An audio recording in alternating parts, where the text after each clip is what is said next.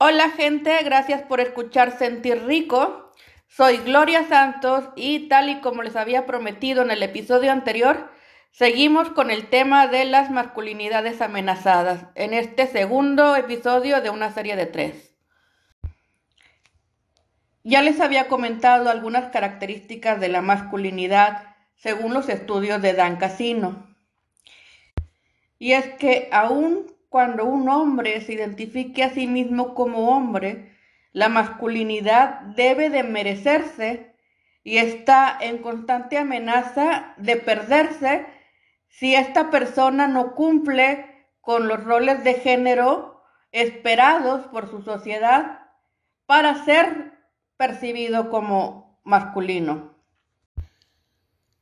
Había comentado en el episodio anterior que los hombres que se identifican a sí mismos como hombres y que le dan importancia a ser reconocidos y percibidos por los demás como los hombres que son, cuando existe un cambio en su entorno o en su sociedad que amenaza esta lectura de su ser como la de un hombre y proveedor principal o protector principal, entonces buscaba cambiar su comportamiento para volver a verse masculino o para verse más masculino. Y a este tipo de comportamientos les llamábamos compensatorios. Uno de los comportamientos compensatorios que les había mencionado el episodio anterior era el votar por Trump.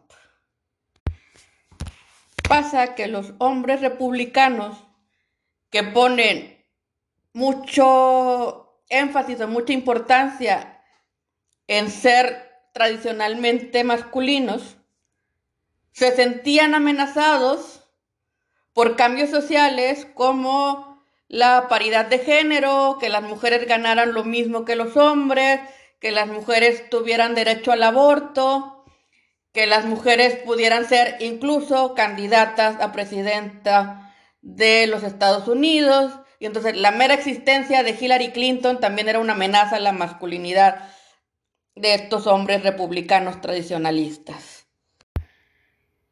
Y pudieran decir, bueno, es que los republicanos obviamente iban a votar por el candidato republicano, no iban a votar por otro candidato.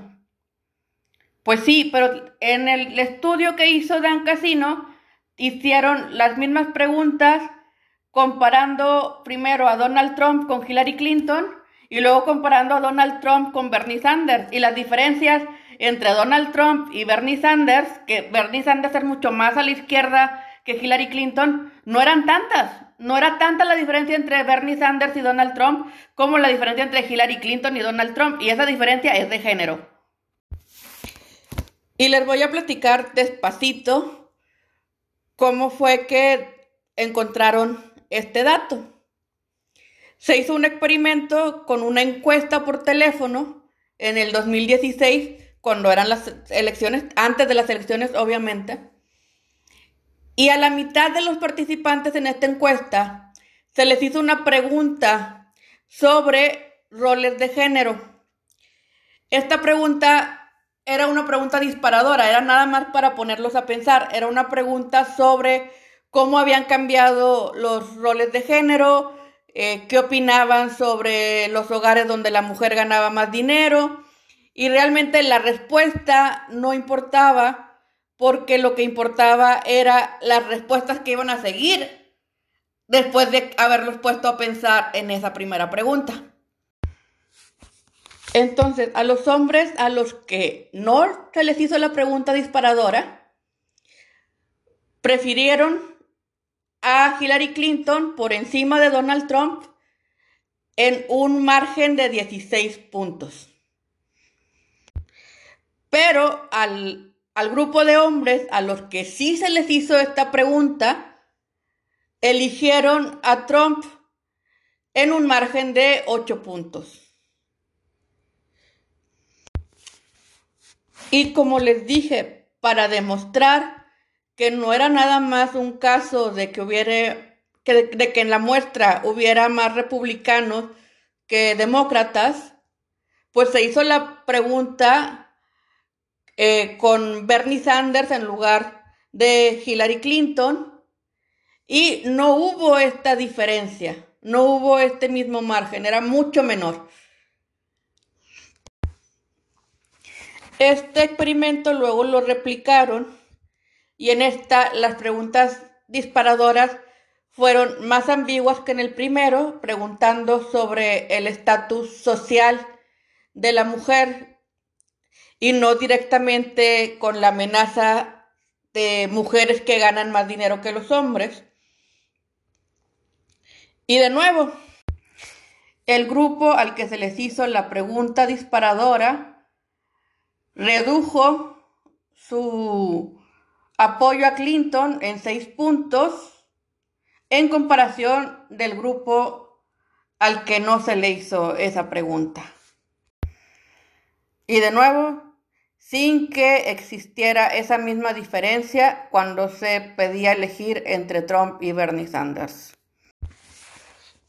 Pero encontraron también algo interesante en este segundo estudio, en la replicación, que fue que los hombres que ya estaban conscientes de las desventajas que vivía la mujer en la sociedad, los que ya estaban de acuerdo con que efectivamente existe un sesgo en los medios en contra de la mujer, cuando se les hacía esta pregunta disparadora sobre los roles sociales de la mujer, entonces su apoyo hacia Hillary Clinton era mayor que los grupos a los que no se les había hecho esta pregunta disparadora.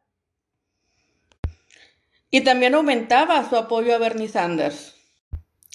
La explicación que da Dan Casino al hallazgo de su investigación es que la amenaza a los roles de género no es percibida de la misma manera por todos los hombres. Entonces el efecto no es igual, sino que lleva a una polarización. Los hombres liberales se comportarán más liberales y los hombres conservadores se comportarán más conservadores. Bueno, esta investigación es de 2016 y desde entonces Dan Casino predijo que iba a haber un aumento en el apoyo a Donald Trump como resultado de las pérdidas de empleos ante la automatización y que entonces los hombres que habían tenido un empleo tradicionalmente masculino, como los traileros, los choferes, los obreros, iban a sentir su masculinidad amenazada al perder su empleo y esto los iba a hacer más resistentes al cambio y aceptarían menos a una candidata mujer. Y ya en 2020 el equipo de Dan Casino hace otra investigación donde vuelven a tomar en cuenta este fenómeno de la masculinidad amenazada, del trompismo y de las ideas políticas y del uso o no de cubrebocas durante la pandemia de COVID-19. Este otro estudio es del que les voy a hablar en el siguiente episodio, que será el tercer episodio de esta serie sobre masculinidad. Gracias por escucharme. Esto ha sido todo.